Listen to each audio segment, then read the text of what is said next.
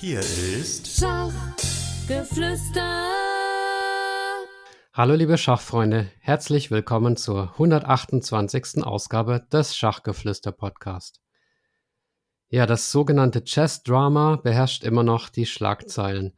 Ist jetzt Hans Niemann ein Cheater oder ist es nicht? Ähm, in diesem Zusammenhang gibt es jetzt ganz neu eine bemerkenswerte Stellungnahme des Mentors von Hans Niemann, Großmeister Maxim Dlugi.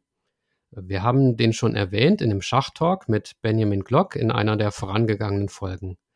Maxim Dlugi hat gestern, also am 10.10.2022, ein Statement verfasst auf Reddit, das ich für euch aus dem Englischen übersetzt habe und hier einfach vorlesen möchte. Also, der Reddit-Eintrag, der lautet wie folgt. Hallo, ich bin Schachgroßmeister Maxim Dlugi. Die letzten Wochen waren schwierig für mich und die vielen talentierten Trainer, die für die ChessMax Academy arbeiten. Ich möchte diese Gelegenheit nutzen, um klarzustellen, wer ich bin, was meine Rolle für Hans Niemann ist und auf einige der gegen mich erhobenen Anschuldigungen reagieren. Ich habe auch einige Analysen der Spiele zur Verfügung gestellt, die ich 2020 gespielt habe, bei denen ich wegen Betrugs auf chess.com markiert bzw. gesperrt wurde. Hoffentlich hilft dies, die Dinge zu klären. So, und dann folgt ein Link auf eine Webseite, die überschrieben ist mit Meine Erklärung zur Hans-Magnus-Affäre. Einleitung. Als Großmeister und Schachprofi seit mehr als 40 Jahren finde ich mich in die Betrugskontroverse hineingezogen, die die Schachwelt erschüttert. Dies erfolgte im Anschluss an die Veröffentlichung von vertraulichen E-Mails von chess.com einem Unternehmen, das ein großes finanzielles Interesse daran hat, die Version der Ereignisse zu unterstützen, wie, wie sie von Schachweltmeister Magnus Carlsen dargelegt bzw. vorangetrieben wird. Der erste Blitz aus heiterem Himmel kam, als Magnus sagte, dass ich ein Mentor von Hans Niemann gewesen sei, einem ehemaligen Schüler von mir, mit dem ich im Laufe der Jahre gelegentlich in Kontakt geblieben bin. Und als Magnus andeutete, dass ich Hans geholfen hätte, zu betrügen. Dann kamen Anrufe von Reportern, die einen Kommentar zu zwei Jahre alten E-Mails zwischen chess.com und mir suchten. E-Mails, zu denen chess.com mir schriftlich versichert hatte, dass sie vertraulich bleiben und die sie ohne meine Zustimmung veröffentlichten. Mit viel Interpretation könnte behauptet werden, dass dieser E-Mail-Austausch die Behauptungen von Magnus unterstützen. Magnus, mit dem Chess.com zufällig gerade einen riesigen finanziellen Deal aushandelt. Obwohl ich also absolut nichts mit dem mittlerweile berühmten Match zwischen Magnus und Hans zu tun hatte, bin ich nun gezwungen, mich gegen völlig absurde und verleumderische Anschuldigungen zu wehren. Jetzt kommt eine Überschrift Meine Schachkarriere. Ich beschäftige mich die meiste Zeit meines Lebens mit Schach. Ich habe mein erstes Schachturnier gewonnen, als ich 15 war. 1985 gewann ich die Junioren-Schachweltmeisterschaft. Und ich war der am höchsten bewertete Blitzspieler in der World Blitz Chess Association in der Zeit zwischen 1988 und 1992. 1989 belegte ich den geteilten ersten Platz bei der Schnellschachweltmeisterschaft und wurde zudem zu einem der sieben Vorstandsmitglieder der Grandmasters Association gewählt und 1990 zum Präsidenten des US-amerikanischen Schachverbandes. In jüngerer Zeit war ich Vorsitzender der Association of Chess Professionals. Ich half Gary Kasparov und Anatoly Karpov, ihre Bewerbung um die FIDE-Präsidentschaft durchzuführen und startete einen Online-Service www.chessreach.com der professionelle Titelträger und Schachstudenten zusammenbringen sollte. In den letzten Jahren habe ich versucht, meine Blitzform beizubehalten. Meine offizielle FIDE-Blitzbewertung sank von 2731 vor etwa zehn Jahren auf etwas über 2600. Dennoch gelang es mir vor sechs Jahren, am Ende des Sinquefield Cup ein informelles Match von etwa 50 Bullet-Partien mit Magnus Carlsen ausgeglichen zu halten – was ihn dazu veranlasste, das Kompliment Du bist sehr stark aufzubringen, als das Match vorbei war. Als Trainer half ich Gary Kasparov bei seinen Spielen gegen Anatoly Karpov und Jahre später half ich Anatoli Karpov bei seinen Rapid-Turnieren in Frankreich und Russland. Ich war für Chess.com als einer ihrer Geschwätzblitzspieler als Kommentator für eine Reihe ihrer Veranstaltungen tätig und habe über 30 Lehrvideos für die Webseite produziert. Die Lehrvideos werden bis heute dort gezeigt. Im Jahr 2013 orchestrierte ich die Aufdeckung des berüchtigten Schachbetrügers Borislav Ivanov. Mehr dazu lesen Sie hier. Und dann kommt ein Link zu einem Jazzbase-Artikel über diesen Vorfall im Jahr 2013. Ich habe auch das Buch Grandmasters Insights geschrieben, in dem ich meine Schachkarriere beschreibe. Und ich habe kürzlich die Arbeit am Buch über das angenommene Damen-Gambit für Russell Enterprises abgeschlossen. 2015 gründete ich die Chess Max Academy in der Upper East Side von New York City. Heute betreiben wir drei Standorte: Greenwich in Connecticut, New York Upper East und Upper West Sides. Und meine Schüler haben in den letzten 20 Jahren mehr als 20 nationale Schul- oder Jugendtitel gewonnen. Ich habe Zehntausende von Spielen auf leadchess.org, chessbase.com, playchess.com chess24.com und chess.com gespielt. Abgesehen von den Vorfällen, auf die ich im Folgenden mit chess.com eingehen werde, wurde ich von keiner anderen Webseite oder in einem Over-the-Board-Wettbewerb des unfairen Spiels bezichtigt. So, jetzt kommt der nächste Absatz, Beziehung zu Hans. Ich traf Hans während der Jugendweltmeisterschaften in Südafrika vor acht Jahren, als er elf Jahre alt war. Im Oktober 2014 begann ich mit ihm zu arbeiten. In den kurzen drei bis vier Monaten stieg er von 2150 auf 2350.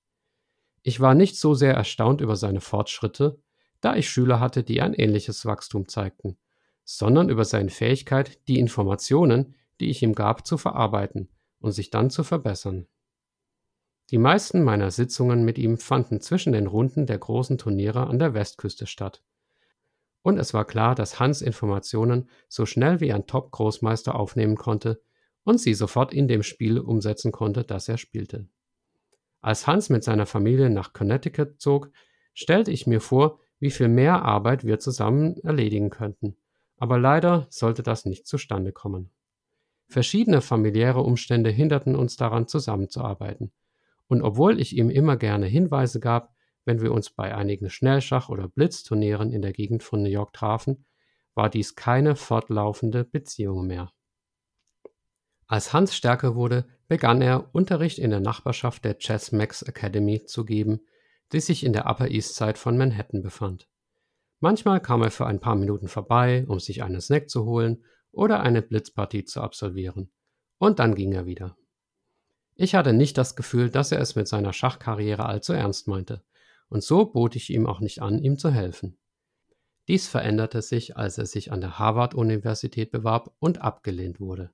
Zu diesem Zeitpunkt traf er die feste Entscheidung, extrem hart zu arbeiten, um der beste Schachspieler zu werden, der er sein konnte. Da ich nie etwas von ihm verlangte und immer alles unterstützte, was er tat, wandte sich Hans an mich. Ich war glücklich, ihm zu versichern, dass, wenn er jemals Ratschläge oder Hilfe oder Ideen brauchte, wie man sich im Schach verbessern könnte, ich sie gerne anbieten würde. Wie ich bereits in meinem Facebook-Post erwähnt habe, nachdem Hans Magnus geschlagen hatte, passierte einer dieser Ratschläge vor über einem Jahr, als Hans sich auf die US-Juniorenmeisterschaft 2021 vorbereitete. Ich lud Hans zur Chessmax Academy in der West Street in Manhattan ein, und wir verbrachten vier Stunden damit, einige komplizierte Endspiele durchzugehen um sein Endspielverständnis zu verbessern. Ich dachte wirklich, dass dies sein schwächster Teil des Spiels zu dieser Zeit war und drängte ihn, mehr daran zu arbeiten. Mein Facebook-Post spiegelte daher meine Freude über die Tatsache wider, dass es schien, dass er mir zuhörte. Auch wenn es im Nachhinein so war, dass er bei der US-Juniorenmeisterschaft zwei Endspiele falsch spielte, die ihn einen vollen Punkt kosteten und es ihm beinahe nicht ermöglichten, dieses Event zu gewinnen. In jüngerer Zeit bat Hans etwas mehr um Rat, den richtigen Trainer für ihn zu finden. Es hat einige Zeit gedauert, aber dieses Problem wurde auch gelöst. Um die Integrität von Hans Schachvorbereitungen zu wahren, steht es mir nicht frei, den Namen seines Trainers preiszugeben. Ich hatte nichts mit Hans Erfolg in seinem Spiel gegen Magnus zu tun, im Gegensatz zu dem, was Magnus angedeutet hat, da ich Hans nicht auf seine Spiele vorbereite. Dies ist sein eigener Job und möglicherweise der Job seines aktuellen Trainers. Seit 2014 habe ich Hans auch keine Ratschläge zur tatsächlichen Spielvorbereitung für andere Turniere, ob online oder over the board, gegeben, da meiner Meinung nach nur ein Vollzeittrainer genug Wissen hätte, um dies professionell tun zu können. Nächste Überschrift. Die Vorwürfe von Magnus Carlsen.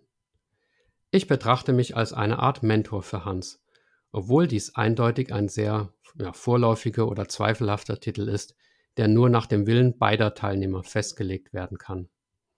Am Montag, bevor Magnus mich als Hans Mentor bezeichnete, hatte ich das, was ich für ein freundliches Gespräch mit einem gemeinsamen Bekannten hielt, und zwar zwischen Magnus und mir. Offenlich bildete diese Unterhaltung die Grundlage für Magnus Behauptung. Es sieht so aus, als ob Magnus von Beratern angewiesen wurde, direkte Anschuldigungen zu vermeiden und mit Unterstellungen zu arbeiten. Er unterstellte, dass Hans in ihrem Spiel betrogen habe, ohne es direkt auszusprechen. Und als es an der Zeit war, etwas Konkretes zu sagen, unterstellte er, dass Hans einen Mentor hat, mich, der einen großartigen Job mache, der ihm helfe, gut zu spielen, was für Magnus jetzt gleichbedeutend mit Betrug ist. Später outete er sich offen und behauptete, Hans habe betrogen und er werde nicht mehr in Turnieren gegen Hans spielen. Der Plan von Magnus ist es, zu versuchen, Schuld durch Assoziation zu beweisen. Wenn Hans einen Mentor hat, der ein Betrüger ist, dann muss Hans per Definition selber ein Betrüger sein. Und deshalb hat er in ihrem Spiel gecheatet, da er entspannt oder nicht angespannt aussah, als er gegen ihn spielte.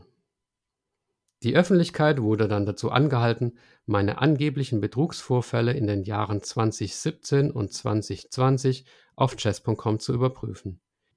Dies würde dann fest beweisen, dass ich, seit ich zugegeben habe, gegen die Fairplay-Richtlinien von chess.com zu verstoßen, Hans eindeutig geholfen habe oder geraten habe, dass der einzige Weg für ihn, Fortschritte im Schach zu machen, im Betrügen bestehe. Da Hans zu diesem Zeitpunkt bereits zugegeben hat, mit 12 und 16 Jahren betrogen zu haben, würde es die sozialen Medien fest hinter den Plan des Weltmeisters bringen, Hans weiter zu verwickeln, indem ein Betrug in Anführungszeichen mit einem anderen Betrug verbunden wird. Es gibt aber eine Reihe von Problemen mit diesem Konzept.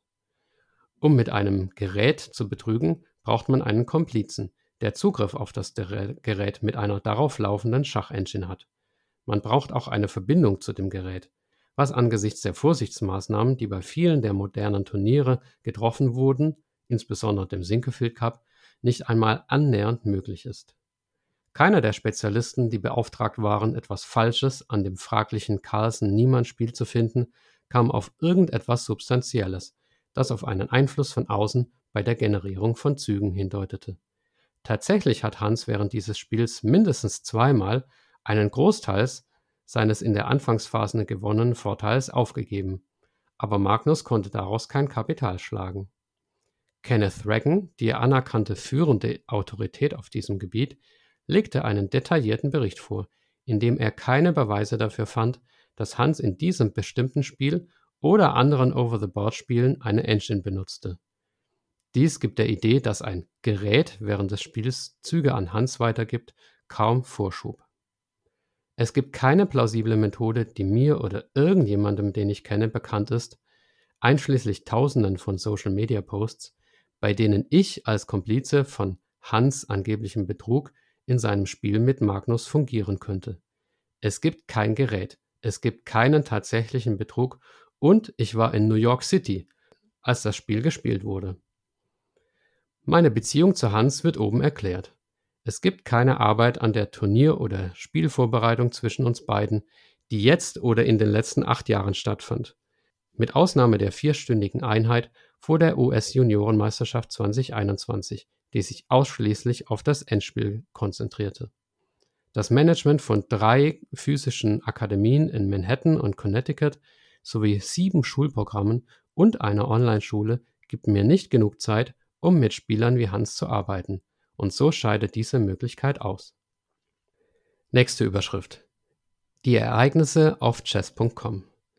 Die von chess.com veröffentlichten E-Mails zeigten, dass ich 2017 in zwei Turnieren tatsächlich zweimal gegen ihre Fairplay-Richtlinien verstoßen habe, als einer meiner Schüler in einer Klasse zusammen mit anderen Schülern Züge ausrief, während er eine Engine benutzte. Dass die Anschuldigungen im Jahr 2017 etwas Wahres an sich hatten, erkannte ich erst ein paar Monate später, nachdem ich den betreffenden Schüler beim Betrügen erwischt hatte. Sobald dies geschah, wandte ich mich sofort an Danny Ranch, also von chess.com, und gab den Verstoß gegen die Fairplay-Richtlinien zu, von dem ich bis zu diesem Moment nicht wusste, dass ich ihn begangen hatte. Sorry für das Gequake äh, im Hintergrund. Ähm, ich gab zu, dass dies ein Verstoß war, obwohl die jüngsten Videos von Magnus Carlsen ein größerer Verstoß zu sein scheinen. Carlsen wurde von einem der britischen Topspieler, nämlich David Howell, beraten, einen großen Konkurrenten in einem Preisturnier auf leadchess.org zu schlagen. Magnus spielte dort bereitwillig den Zug, der das Spiel auf der Stelle gewann. In dem Video ist deutlich zu sehen, dass Magnus dies nicht allzu ernst nahm und prompt zugab, dass er betrogen hatte. So, und da verlinkt Maxim Dlugi jetzt ein Video, in dem das zu sehen ist, was er gerade beschrieben hat. Also, dass David Howell ihm da hilft und ja, Magnus sozusagen lachend diesen Zug ausführt. In meinem Fall hatte ich wirklich keinen Grund zu der Annahme, dass ich tatsächlich betrogen hatte und bestand darauf, dass ich nicht betrogen hatte, bis ich Monate später erkannte, was passiert war. Der Gedanke, dass Kinder, die über 1000 Punkte niedriger bewertet werden als ich, mir helfen könnten, besser zu spielen, kam mir nie in den Sinn. Ich vermute, ich war fahrlässig, als ich mir nicht vorstellen konnte, dass so etwas passieren könnte. Aber nachdem ich mich dafür entschuldigt und angeboten hatte, das Preisgeld für die Veranstaltung zurückzugeben, übrigens ein Angebot, das Danny Ranch nicht kommentierte, denke ich, dass ich so viel tat wie jeder andere unter den gegebenen Umständen. Am 10. Mai 2018 bot mir Danny Ranch an, ab Oktober in Titled Tuesday Turnieren zu spielen, wenn ich mit dem Streaming beginne. Das war meine Antwort. Hallo Danny. Ich bin fein damit, meinen aktuellen Best in Blitz Account zu nutzen. Äh, Anmerkung, ich weiß nicht genau, was Maxim Dlugi hier mit Best in Blitz Account meint. Ist das vielleicht ein besonderer Blitz Account oder vielleicht auch sein Account-Name damals? Ähm, das wird nicht ganz klar. Ähm, also ich bin fein damit, meinen aktuellen Best in Blitz Account zu nutzen. Ähm, wenn du ihn auf meinen Namen umstellen könntest, wäre es in Ordnung. Das Problem ist, dass meine Schachgruppen mir nicht erlauben, am Title Tuesday teilzunehmen, wegen des Zeitkonflikts. Und natürlich werde ich nicht wiederholen, was damals mit den Studenten passiert ist, als sie mir Ratschläge gaben. Also bis meine neue Akademie auf den Weg gebracht ist und mir mehr Zeit für mich selbst erlaubt, werde ich nicht in der Lage sein, bei diesen Veranstaltungen mitzumachen oder zu streamen. Im Jahr 2019 spielte ich wieder auf chess.com und wurde ohne ersichtlichen Grund aus einem Turnier geworfen. Hier ist der E-Mail-Austausch zwischen mir und Danny Ranch in Bezug auf diese Veranstaltung. Hallo Maxim, zunächst möchte ich mich für die Verspätung entschuldigen. Ich wollte sicher sein, was passiert ist, bevor ich antworte.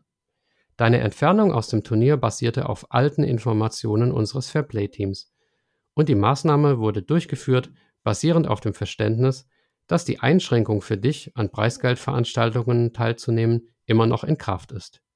Ich habe jetzt meinem Team bestätigt, dass deine Einschränkung aufgehoben wurde und dass du frei bist, wieder an Preisveranstaltungen teilzunehmen, also an Preisgeldturnieren. Ich entschuldige mich für die Unannehmlichkeiten, Danny. Um die gleiche Zeit herum gab es ein weiteres Title Tuesday Event, bei dem ich mit 4 aus 4 begann, bevor der Chess.com Server abstürzte. Nachdem zwei Stunden mit Warten auf weitere Ankündigungen verschwendet wurden, wurde bekannt gegeben, dass die Preise des Nachmittagsturniers mit den Preisen des Vormittags kombiniert werden und die Ergebnisse dieser Morgenveranstaltung annulliert werden. All dies machte meine Teilnahme an Title Tuesdays zu einem seltenen Phänomen, da zu dieser Zeit einfach zu viel in meinem Leben los war. Doch im Frühjahr 2020 beschloss ich, wieder zu spielen. Es sollte nicht überraschen, dass, selbst wenn meine mehr als 40 Jahre bemerkenswerte Schachkarriere nicht da wären, dass mir der Gedanke, angesichts der obigen Geschichte Engine-Unterstützung zu verwenden, völlig fern lag. Im Frühjahrsturnier 2020, an dem ich teilnahm, nachdem mein Konto drei Jahre nach den Events 2017 vollständig wiederhergestellt wurde, wurde ich von chess.com während der neunten Runde des Turniers rausgeworfen, als ich eine Punktzahl von 6,5 aus 8 hatte, während ich keine externe Hilfe in Anspruch nahm.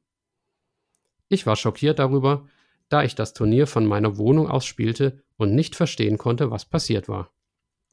Mir wurde mitgeteilt, dass ich wegen Verstößen gegen die Fairplay-Richtlinien rausgeworfen wurde und dass ich angesichts der Vorgeschichte 72 Stunden Zeit hätte, um alles in Bezug auf Verstöße gegen die Fairplay-Richtlinien zu gestehen, oder dass mein Konto dauerhaft geschlossen würde.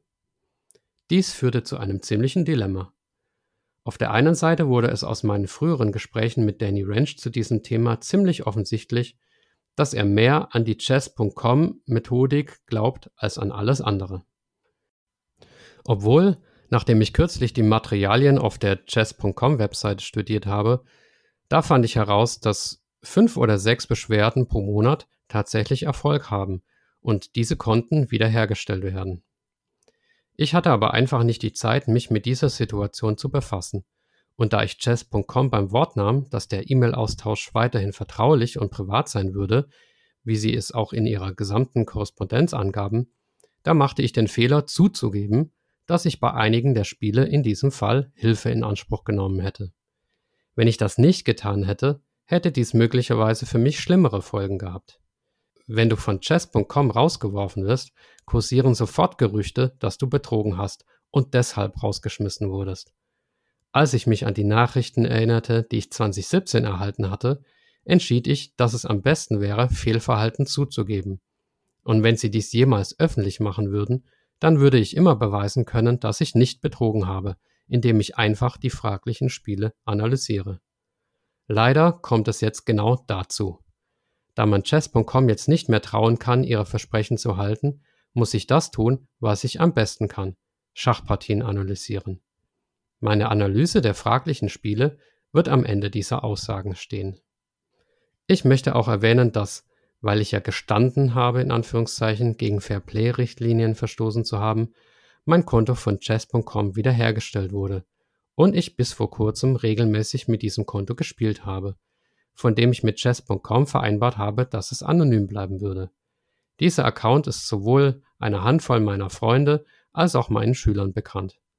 Es ist ein Großmeister-Diamant-Konto. Also das bedeutet mit dem Großmeistertitel versehen und Diamant ist eben eine Unterart des kostenpflichtigen Premium-Zugangs bei chess.com. Nächste Überschrift. Mein Kampf mit dem russischen Rechtssystem. Als mein Name zum ersten Mal in diesem Skandal erwähnt wurde, wurde in einer Reihe von Artikeln erwähnt, dass ich wegen Veruntreuung in Russland inhaftiert wurde. Als weiteren Beweis, alles in Anführungszeichen, dass mein Charakter der eines Betrügers ist. Dies bezieht sich auf mein Warten auf den Prozess in einer russischen Haftzelle vor 17 Jahren, eine zutiefst schmerzhafte und schädliche Zeit in meinem Leben und dem meiner Familie. Zu dieser Zeit nutzten einige Geschäftsrivalen mit engen Verbindungen zu Putins Regierung meine Freundschaft mit Garry Kasparov, der neben seiner Rolle in der Schachwelt einer der lautstärksten Kritiker Putins war, um mich zu verhaften und einen Scheinprozess zu erzwingen. Selbst mit der vollen Kraft des russischen Justizsystems, das mit der Staatsanwaltschaft zusammenarbeitete, um mich in Haft zu halten, mussten sie mich schließlich freisprechen, als keiner der falschen Beweise einer Überprüfung standhalten konnte.